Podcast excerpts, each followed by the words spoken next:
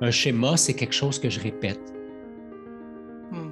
Et un schéma relationnel, c'est quelque chose que je répète dans mes relations. Puis d'en être conscient, ben ça peut euh, nous permettre de, de s'ajuster, de mieux se comprendre, puis de mieux peut-être aussi accueillir l'autre. Euh, mais quand on n'en est pas conscient, j'ai l'impression que c'est là qu'on les répète, les situations, puis qu'on attire peut-être d'une certaine façon à nous ces schémas-là de, de, rejet ou de trahison parce que justement, on est pris dans un genre, j'ai envie de dire, de vortex. Dans mon expérience, les, les, les, euh, les relations troubles, les relations difficiles, les relations intenses, les relations dans lesquelles il n'y a pas d'espace pour moi d'être moi-même, c'est des relations qui entretiennent mes traumas. Et quand on prend le temps d'entrer en relation de façon authentique, d'utiliser le dialogue authentique, ça nous permet d'installer des bases qui vont commencer à, à rendre possible la guérison.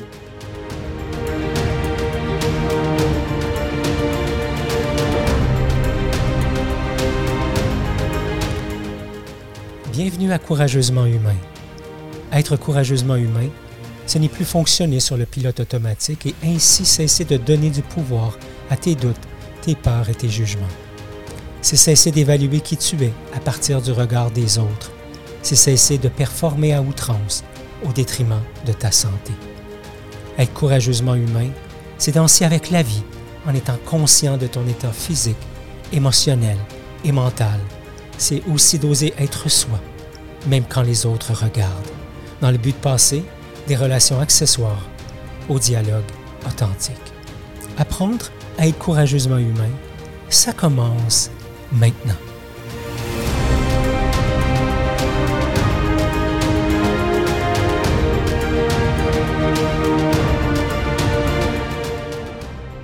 Bonjour et bienvenue à ce 95e podcast de Courageusement Humain. Osez prendre conscience de mes schémas euh, relationnels. Alors aujourd'hui, on va parler avec toi de qu'est-ce qu'un schéma relationnel, son rôle dans les relations. On va parler aussi du triangle de Cartman, qui est aussi appelé le triangle dramatique. On va te donner des exemples concrets, puis bien sûr, on va y arriver avec nos petites pistes de, de solutions qui peuvent aider à avancer là-dedans. Et sans plus tarder, je suis en agréable compagnie avec nul autre que l'initiateur du mouvement Courageusement Humain. Allô, mon ami Ghislain. Salut Geneviève, t'as l'air débordant d'énergie comme, comme toujours. Euh, Ouais, puis en même temps, tu sais, je peux y aller avec qu'est-ce qui est vivant pour moi. Écoute, j'ai eu euh, euh, une part de moi euh, très vulnérable, tu sais, qu'une fois qui a été déposée avant qu'on commence l'enregistrement, a permis justement d'ouvrir cet espace-là et de retrouver ma lumière puis mon étincelle de joie, tu sais, qui fait, hey, quand je suis dans le moment présent, là, tabarouette, ça avance, puis c'est le fun, puis c'est beau, puis je suis pas dans le passé, puis je suis pas dans le futur. Alors, merci, merci, Justin, de m'avoir permis ça euh, par la petite conversation qu'on a eue juste avant. Alors, j'arrive avec de l'espace, j'arrive avec ça, puis oui, tant mieux s'il y a de la joie, puis le dynamisme qui, qui remonte. Euh, toi, qu'est-ce qui est là pour toi? J'arrive, euh, j'arrive avec du calme. Évidemment, on, on a parlé plusieurs minutes avant d'entrer, je l'ai dit avant d'entrer en onde, avant de peser sur le piton, avant de demander à Manon de peser sur le piton. Et euh, ouais, ben ça me fait voir toute la richesse de, euh, de l'épisode d'aujourd'hui parce que les schémas relationnels, tu sais, tu aurais pu toi choisir de taire ce qui était vivant pour toi, étant donné tes schémas relationnels? Et ça n'aurait pas nourri le lien et ça n'aurait pas créé l'espace dont, dont tu parles. Je, je, donne des claques à mon, à mon micro, désolé. Donc, euh, ouais, ouais, j'arrive avec beaucoup de calme. Ça m'apaise d'entrer en relation avec toi. Ça m'apaise d'entrer en dialogue authentique. Et euh, c'est ce que je trouve beau dans le mouvement qu'on Hmm. qu'on a. Voilà. Alors, un sujet aujourd'hui, effectivement, euh, d'emblée de jeu que je dis qui, me touche. Alors, si tu es nouveau, nouvelle, bienvenue. Si tu es un ancien, bien, tu es un peu habitué à, notre formule, euh, de prendre le temps, effectivement, de dire qu'est-ce qui est là pour nous. Et puis, euh, moi, la lecture de, la préparation, Ghislain, c'est sûr que on avait fait précédemment d'autres épisodes. Puis le numéro 78, Oser me dissocier des histoires que je me raconte, je trouvais vraiment que c'était quelque chose qui, qui, touchait déjà le sujet qu'on va aborder ensemble aujourd'hui. Puis, euh, j'ai comme envie de t'entendre, Justin, sur c'est quoi pour toi un schéma ou un pattern relationnel? Euh, dans quel contexte on, place la discussion d'aujourd'hui?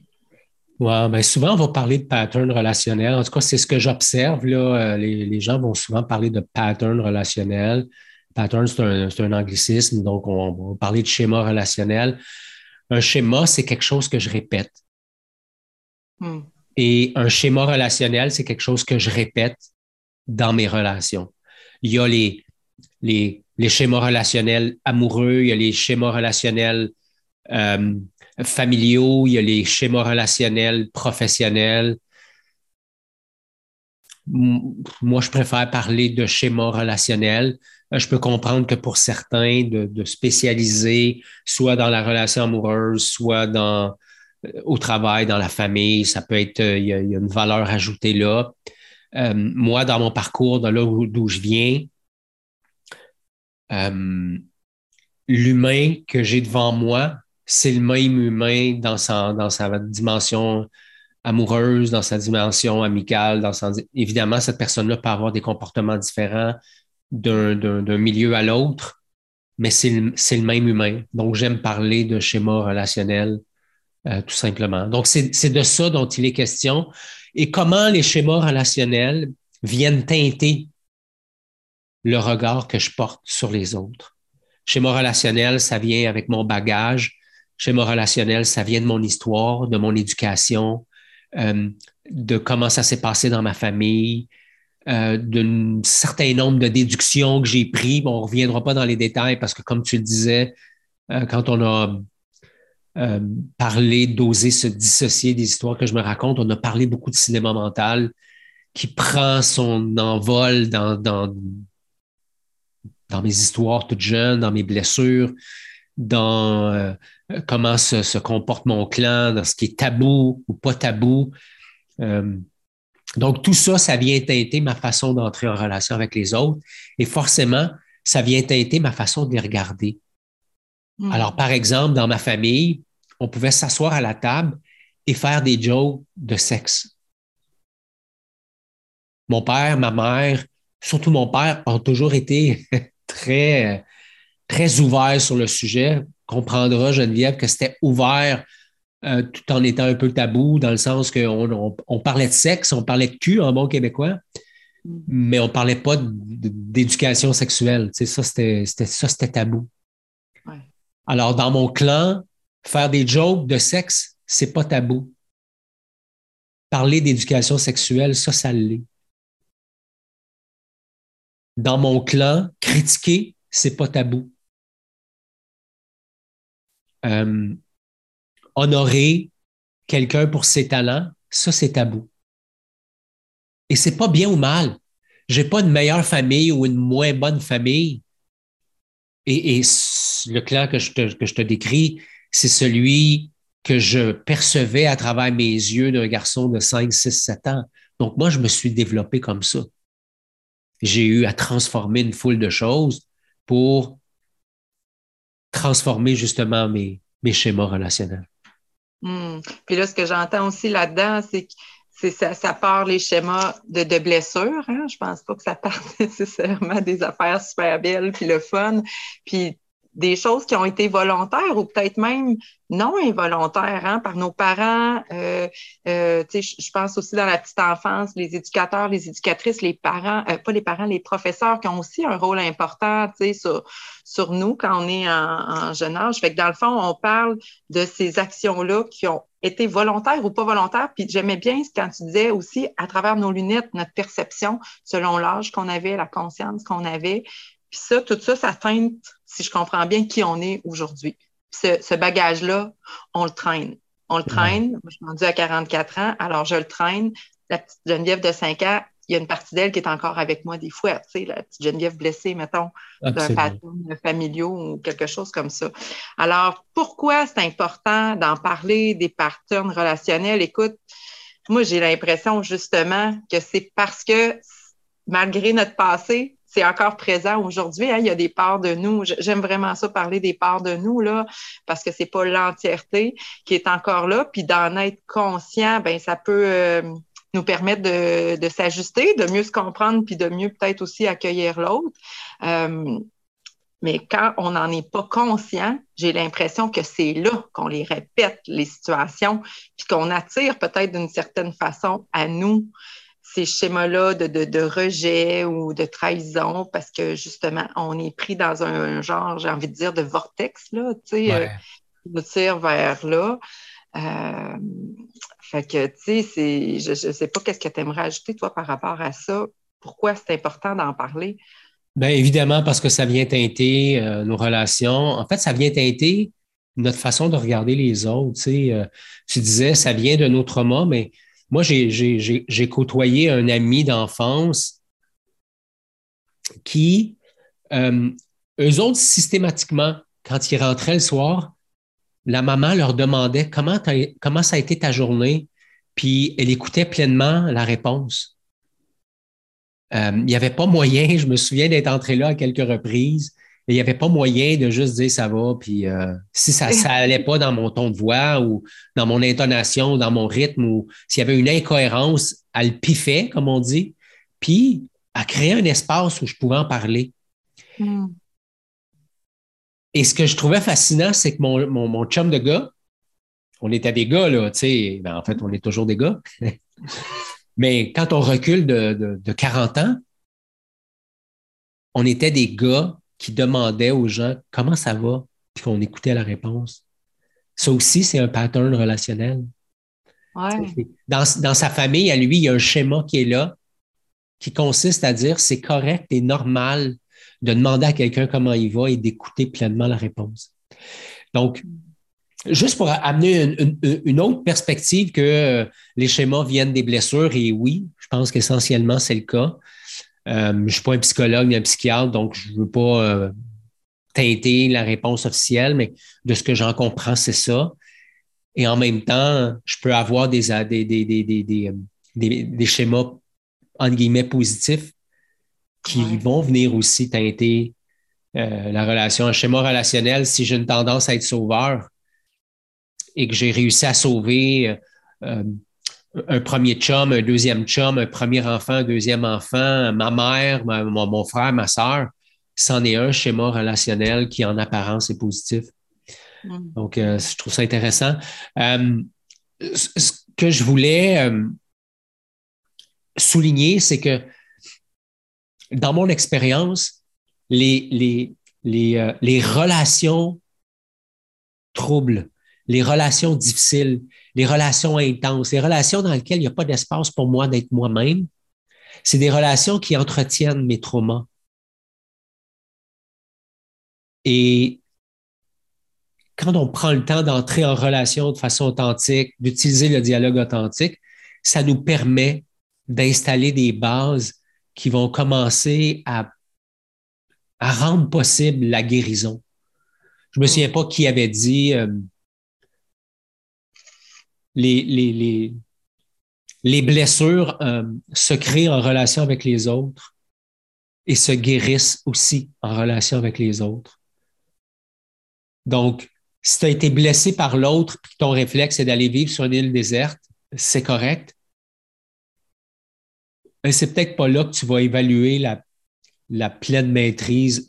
C'est pas là, c'est pas, c'est pas sur l'île déserte que tu vas évaluer si tu as une bonne maîtrise de tes outils maintenant. Hmm, ça peut permettre un temps d'arrêt parce que moi, je sais que j'ai déposé euh, avant qu'on soit en onde le fait que j'irais dans le bois, tu sais. Je pense que c'est ça. Des fois, on a besoin peut-être d'un temps d'arrêt, de calme. Euh, ce que j'aime aussi dans pourquoi en parler des, des partenaires relationnels, c'est tout ce désir-là d'être capable d'honorer qui je suis hein, dans la relation avec l'autre puis d'être capable de faire la différence entre ce qui m'appartient à moi et ce qui appartient à l'autre Ça, c'est important parce qu'à un moment donné, ça devient intriqué, cette affaire-là, puis tout, euh, tout mélangé. Euh, puis, les relations, dans le fond, peuvent devenir difficiles à partir du moment où ben là, je suis sur mes gardes, je suis à la défensive, j'ai peur d'être attaquée. Puis si j'ai peur d'être attaquée, je peux aussi attaquer. Ça, je peux être bonne là-dedans. Ouais. Euh, qu'on peut tomber dans une espèce de dynamique de- d'avoir raison, puis là, chacun tire sur son bord de la couverte, euh, puis que moi, je suis bien mieux que l'autre, hein, parce que moi, je n'ai fait du développement personnel, hein, puis peut-être moins lui ou elle. Fait que ça, ça peut être euh, un peu tiraillant d'être là-dedans. Puis à partir du moment, du moment où on est dans ce qu'on prône plus, une relation qui est authentique, ben là, on crée un espace sécuritaire. On crée un endroit où moi, je peux être moi, puis l'autre peut être lui. Puis là, on n'est plus dans qui va avoir raison, on est dans la connexion du lien, tu sais. Puis en tout cas, c'est ça que je vis, moi, avec toi, de dire, OK, on, on est dans le lien. Ouais, J'ai jamais eu le temps qu'il fallait que tu aies raison, qu'il fallait que j'aie raison. Euh, puis sinon, ben, on est capable de se le dire puis de s'en parler parce qu'il y a de l'accueil, parce qu'il y a de l'ouverture puis il y a de la compassion. Puis pour moi, ça, ça me donne confiance aussi, ça me donne espérance dans cette guérison-là des relations, que ce soit amoureux, comme tu disais, professionnel ou amical, tous les types de relations. Quand il y a cette con- conscience-là de l'importance des relations authentiques, en tout cas, c'est une belle piste que je trouve euh, le fun euh, Ouais, tout à fait. Hmm. Ce que ça fait euh, émerger chez moi quand je t'entends, Geneviève, c'est imagine que moi, comme petit garçon, j'ai déduit que en étant parfait, bon résultat, le meilleur, etc., que ça me facilitait la vie d'entrer en relation avec, avec ma mère, avec mon père, avec mon entourage. Imagine comment ça vient teinter la suite. Eh ouais. Imagine comment ça vient teinter la suite sur les exigences que j'ai pour moi d'entrer en relation avec l'autre. Ouais. Mais là où c'est encore plus pervers, c'est imagine comment ça vient teinter ce que l'autre doit apporter dans la relation pour que j'ai envie d'entrer en relation avec lui, avec elle. Évidemment, il n'y a pas juste ça qui se joue, là, tu sais, mais Mhm, mhm. ce que je trouve intéressant des, des, des, des, des- des schémas relationnels, c'est que tu auras compris, euh, toi qui nous écoutes, que l'intention qu'on porte, c'est amener de la conscience sur qu'est-ce qui teinte mon quotidien, qu'est-ce qui teinte mes relations au quotidien? Et on est encore dans le foutu baluchon. Ou on est encore plutôt dans le baluchon, parce que c'est pas un foutu baluchon. Grâce au contenu de mon baluchon, je suis resté en vie. Je suis devenu la personne que je suis aujourd'hui. Et maintenant, avec un espace de recul, avec de la hauteur où je prends de la maturité, je peux me questionner à savoir est-ce que le contenu de ce baluchon-là aurait pas besoin d'être vu. J'ai-tu encore besoin de mon gros parka, mes grosses tuques, mes grosses mitaines, sachant que c'est, je m'en vais passer les six prochains mois en Afrique. Donc, il y, a, il y a un questionnement plus sage qui peut se faire, ou moins sage, en fait, c'est plus ou moins important, mais ça me donne l'occasion de mettre ça sur la table et d'entrer en relation avec l'autre dans le monde du connu. Moi, je connais une partie de ton baluchon. Tu connais une partie de mon baluchon. On le sait qu'à tout moment, ce contenu-là peut s'activer. Et je trouve que ça nous aide à mettre de la compassion dans notre relation. Et c'est ce que je trouve beau et sécuritaire. Il n'y a pas d'attente d'être parfait. Toi et moi, on pourrait être malhabiles dans, sa, dans la façon de s'amener à l'autre et on serait encore aimé. Absolument. Et ça, c'est le décloisonnement, le résultat du décloisonnement des schémas relationnels. Hmm. Donc, ça nous amène à, à partir, on aurait pu parler Ouais. de schémas relationnels de, de moult façons. Oui, ou de différents angles. Hein, ouais. Ah, tellement. Puis, la proposition que j'ai faite, c'est de parler du triangle de Cartman, euh, qui est aussi appelé le, triangle dramatique. Cartman qui euh, a mis au point ce, ce, ce, ce, ce triangle-là euh, que tu connais assurément, Geneviève, que tu as utilisé aussi dans tes interventions de différentes façons. Alors, si tu es là, que tu nous écoutes, euh, soit en podcast, soit sur YouTube, imagine un triangle dont la pointe est est vers le bas.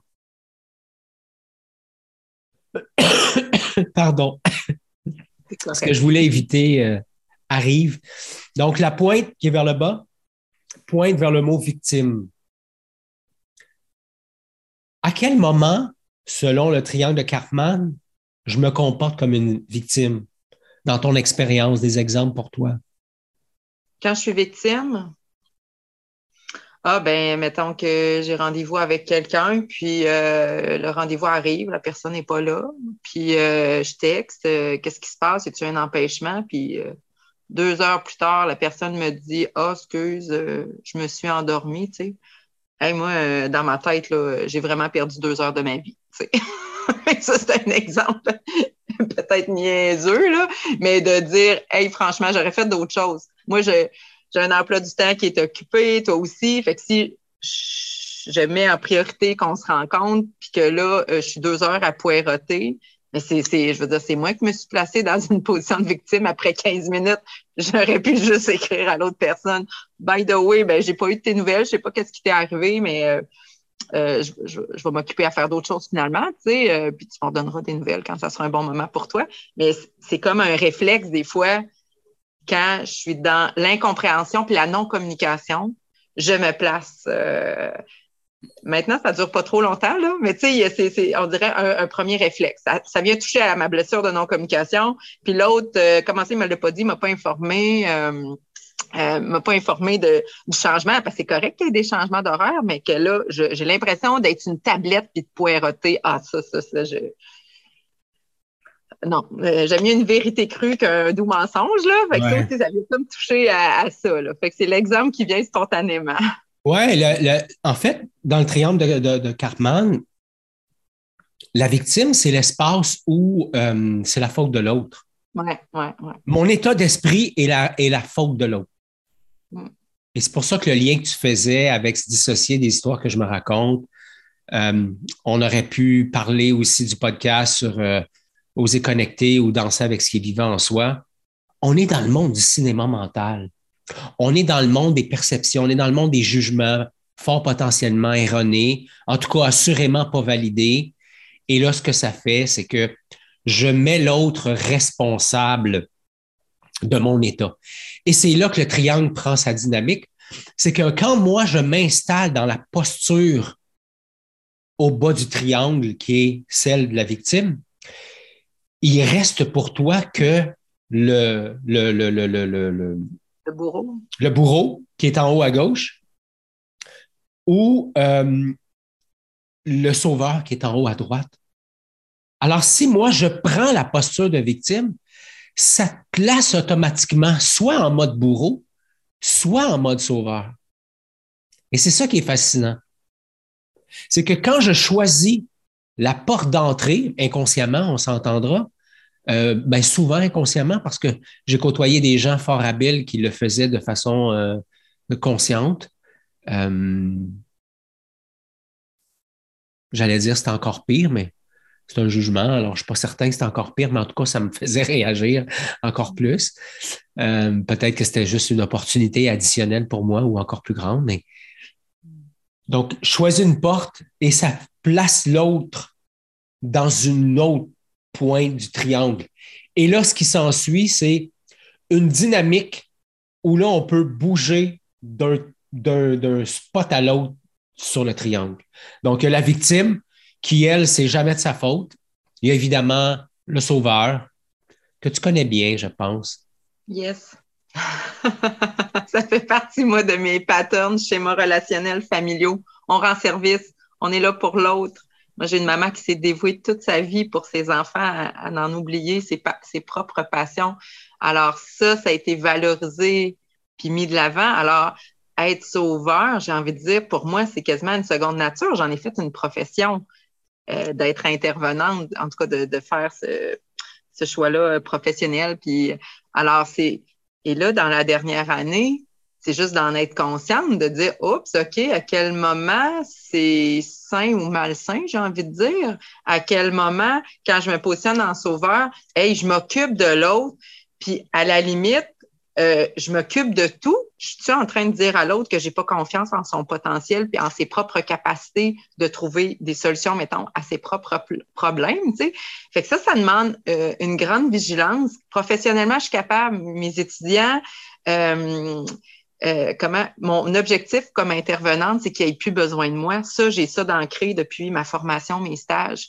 Dans une dynamique plus intime, soit en amitié ou en relation amoureuse, c'est comme si j'ai tellement envie d'être là pour l'autre, tu sais.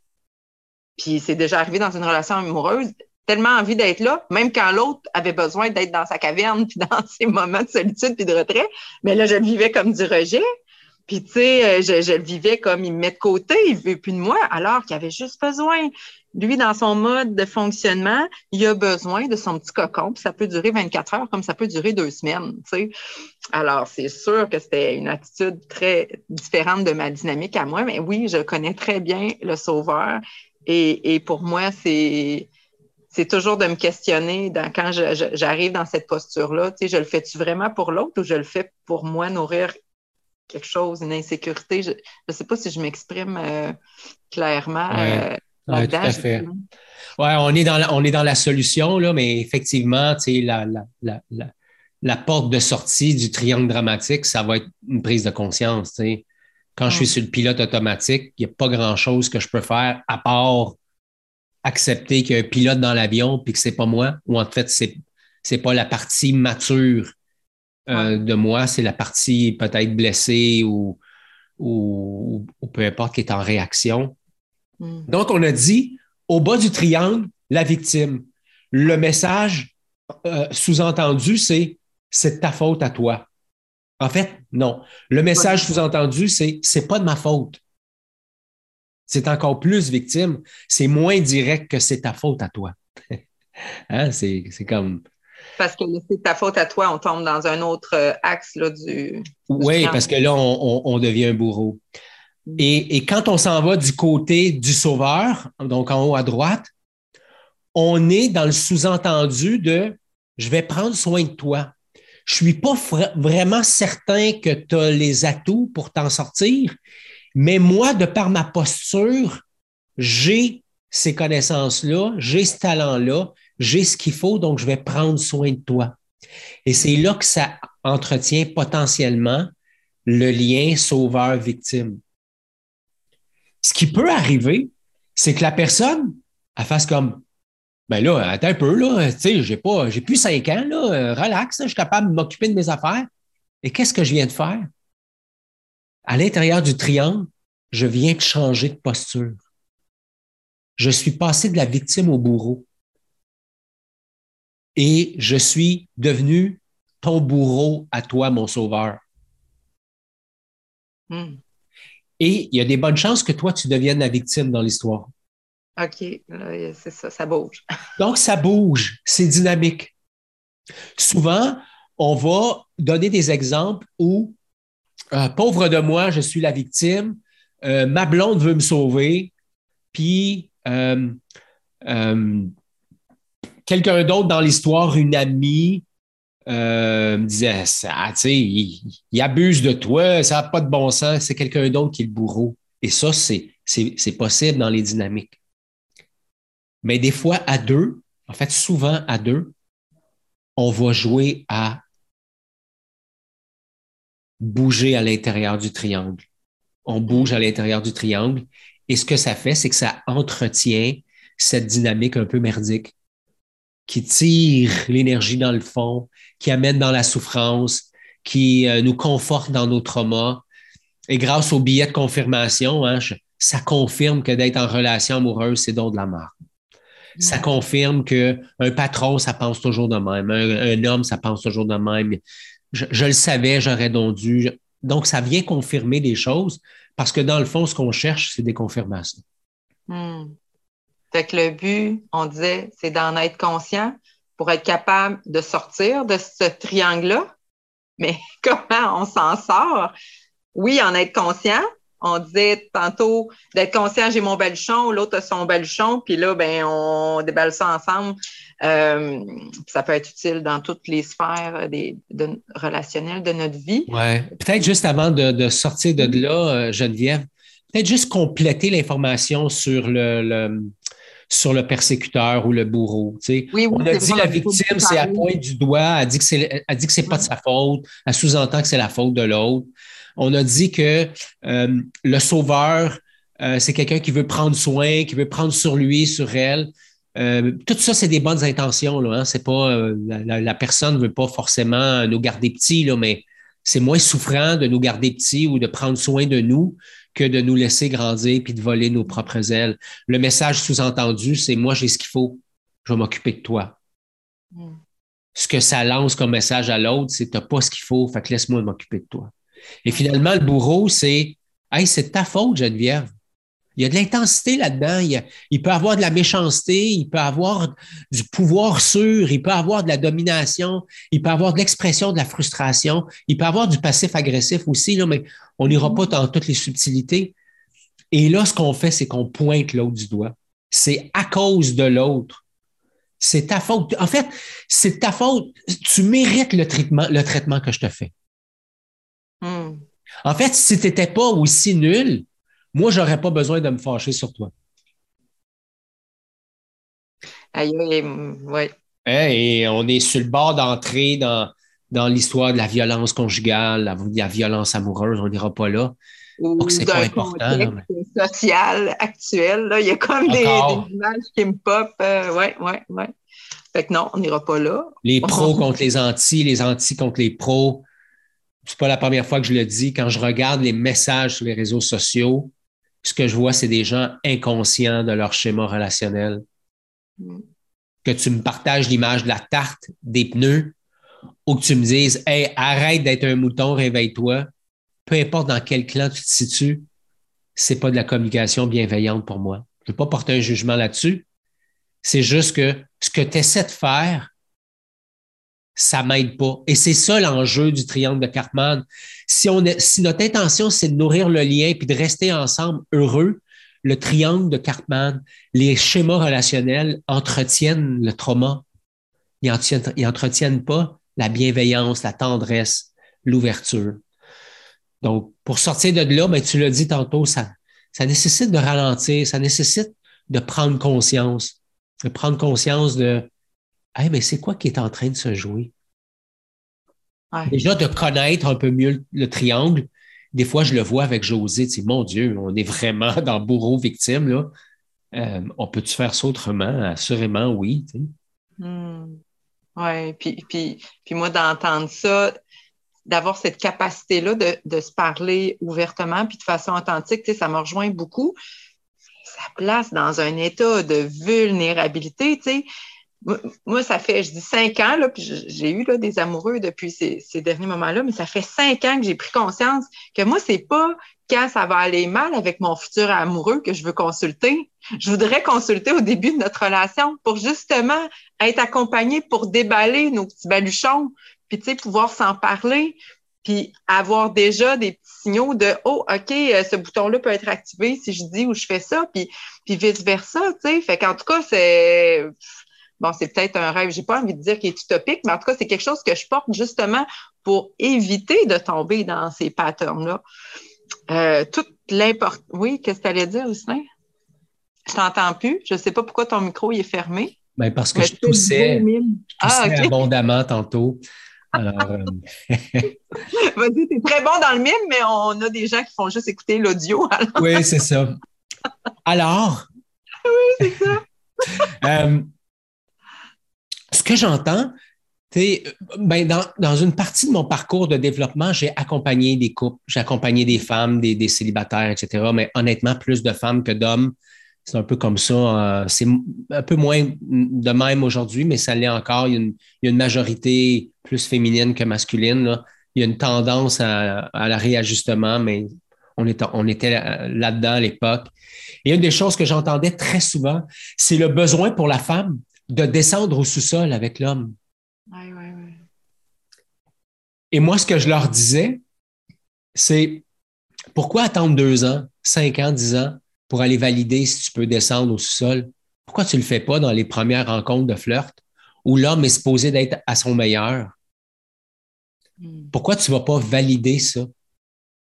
Donc, tu vois, on est dans une certaine forme de ça, c'est tabou, ça, c'est pas tabou, ça, c'est, ça devrait être correct d'aborder ces sujets-là, là, ça devrait être moins correct. Et on est dans l'ordre des schémas relationnels. C'est pas bien ou mal. Ça fait juste venir teinter. Tu sais, c'est comme être sur l'autoroute, là, puis euh, les camions, puis le dégel, ça crée des, espèces de, rainures ou je sais pas trop, quoi dans l'asphalte, là. Puis là, ma voiture embarque là-dedans sans même que je le veuille. Puis, puis, puis, si j'essaye de sortir de là, ben ça devient euh, une, manœuvre potentiellement risquée, surtout si je suis à proximité d'autres, hein, donc en relation avec d'autres voitures. Donc, c'est intéressant de voir comment rapidement on tombe dans Ah, ça, c'est tabou. Ça, ça l'est pas. Ça, il faudrait faire attention à ça. Euh, je me souviens d'avoir demandé à, José euh, dans nos premières rencontres, tu sais, si un jour j'arrivais à toi puis que je me couchais la tête sur ta cuisse puis que je pleurais abondamment sans être capable de rien dire, tu, réagirais comment? Et sa réponse avait, été un grand silence, rempli d'accueil. J'avais pas senti de panique. Donc, sortir des tabous, c'est creuser le baluchon et c'est créer un environnement sécuritaire dans lequel je n'ai pas besoin d'être parfait. Oui, ouais. t'en parlais hein, tantôt. De, se donner le droit d'être qui on est, tu sais, avec ces côtés-là euh, d'ombre ou ces côtés-là lumineux. Euh, puis puis moi, il y a tout, euh, il, y a, un texte, je, le nomme là, parce qu'il y a un texte de, Jeff Foster qui, dit Prends le risque d'être aimé que je trouve, que j'ai posté, que j'ai publié aujourd'hui, euh, que je trouve vraiment qui touche à ça, cet espace-là de nous, justement, qui, s'ouvre. Alors, euh, ça rejoint ce que tu dis, être capable d'ouvrir avec des choses profondes, puis d'accueillir l'autre aussi là-dedans. Alors, c'est de prendre le risque. C'est, Tout à fait.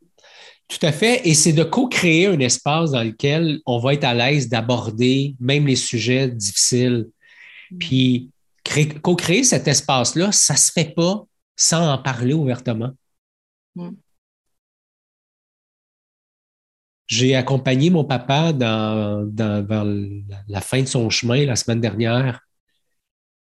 Puis quand je suis arrivé à l'hôpital, il y avait une tension dans ma famille parce qu'on ne pouvait pas tous être là, puis il fallait prendre la relève un, de l'autre. Et les ententes n'avaient pas été claires. Et ça faisait en sorte qu'on avait un potentiel de chicaner. Mm-hmm. Sur te passer trop de temps avec lui, j'en ai pas passé assez, etc.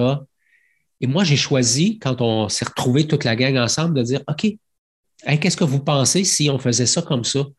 Ça a-tu de l'allure pour vous autres? Ça serait-tu clair?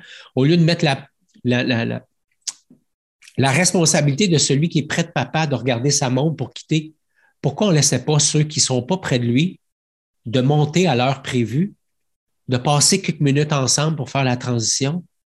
Puis après ça, ceux qui étaient là, ils se retirent, puis ils viennent nous rejoindre plus tard. Hmm. Et ça a été un parcours, Geneviève, d'une très grande douceur. Papa est parti en douceur. La famille, on a vécu, évidemment, on a vécu ça avec l'intensité des émotions qui sont là dans une telle circonstance. Mais on n'est pas resté pris dans les schémas relationnels. On a choisi de nommer ce qui aurait été tabou habituellement et d'en faire quelque chose de conscient et de sortir de, là. Il y a eu de la clarté, tu sais, de la conscience. Puis, tu sais, en t'écoutant, j'entends aussi beaucoup de tendresse puis l'importance de rester dans le lien plutôt que dans qui a raison, qui n'a pas raison, puis tata, puis. Euh, Exactement. Exactement. c'est l'heure qu'on ferme ça, ce podcast Oui, OK. il, y avait, il y avait aussi euh, la dernière chose que, qu'on avait parlé dans la préparation pour sortir du pattern, d'être en train de voir c'est quel besoin que je suis en train de nourrir en agissant comme ça. Hein? Exactement de, toute l'importance d'aller voir qu'est-ce qui se cache euh, derrière. Alors ça, c'est une autre belle piste que je trouvais importante de nommer avant de terminer. Oui, absolument. Tu as bien fait. Tu repars avec quoi, mon ami? Je repars avec, euh, avec plein de tendresse. Je repars avec de la mm. tendresse. Je repars avec de la gratitude de tous les espaces sécuritaires que j'ai autour de moi, mm. que j'ai co-créé avec les gens que j'aime. Ouais, je repars avec ça. Puis toi? Mm. Ben, il y a de quoi qui goûte bon à t'entendre parce que je te dirais le mot tendresse résonne euh, très fort. Mm. Euh, j'ajouterais aussi, je repars avec euh, la beauté. Parce que ces temps-ci, je me rends compte que je peux être affectée par les choses que je trouve difficiles. Et là, de revenir dans quelque chose de, de tendre, de vrai, en tout cas, d'accueillant, moi, ça me permet à, tout, à toucher à ma beauté intérieure et aussi de, de voir, là, comme là, je vois des fleurs là, qui sont juste sur le coin euh, de la fenêtre, la belle lumière du soleil. Oui, il fait fret, mais Colin, que le soleil est beau aujourd'hui. Tu sais, là, je suis comme, ça, ça me permet ça, d'accéder à, quand il y a un voile, euh, on ne peut pas le voir. Puis là, tu sais, ce moment-là, avec toi, puis avec les gens qui écoutent, ça me permet vraiment ça. Ouais. merci, euh, gratitude, merci. Hmm. Bienvenue. Toi qui nous écoutes, avec quoi tu repars? Euh, ce serait le fun de te lire, de continuer à te lire parce qu'il y en a qui le font déjà. Merci à, Sylvain, merci à Aline. Si tu écoutes ce podcast-là, tu repars avec quoi, toi? Ce serait tellement agréable de te lire. Puis en même temps, on est dans une communauté où on veut que les gens se sentent libres. Donc, libre à toi de le faire ou pas. Mais c'est l'invitation qu'on te propose. Euh, Geneviève, j'ai envie de t'inviter à lire notre conclusion si, euh, si c'est là pour toi. quand tu m'invites à lire. dans un de mes chemins relationnels, c'est que moi, j'étais dans le choral à l'église, puis on me demandait souvent de lire. Alors, c'est la petite fille de 9 ans qui excitée. J'y vais en conclusion. Les schémas relationnels te donnent l'impression de revivre sans cesse les mêmes choses, de tourner en rond encore et encore. C'est ta faute à toi. Laisse-moi te sauver ou plutôt subtilement, j'ai une solution pour toi, tu l'auras pas pantoute, ou moins subtilement, tu es juste un crétin. Une fois activés, les schémas relationnels nous placent en mode automatique, nous enlevant l'accès à cette partie mature de nous. Se faire prendre au piège des schémas relationnels avant de prendre du recul et de récupérer mon pouvoir en lien avec mes besoins et les besoins de l'autre, c'est aussi ça, être courageusement humain. Hmm, bonne semaine, tout le monde. Merci d'avoir été là. Merci d'avoir été là. Merci, Geneviève. On se revoit la semaine prochaine.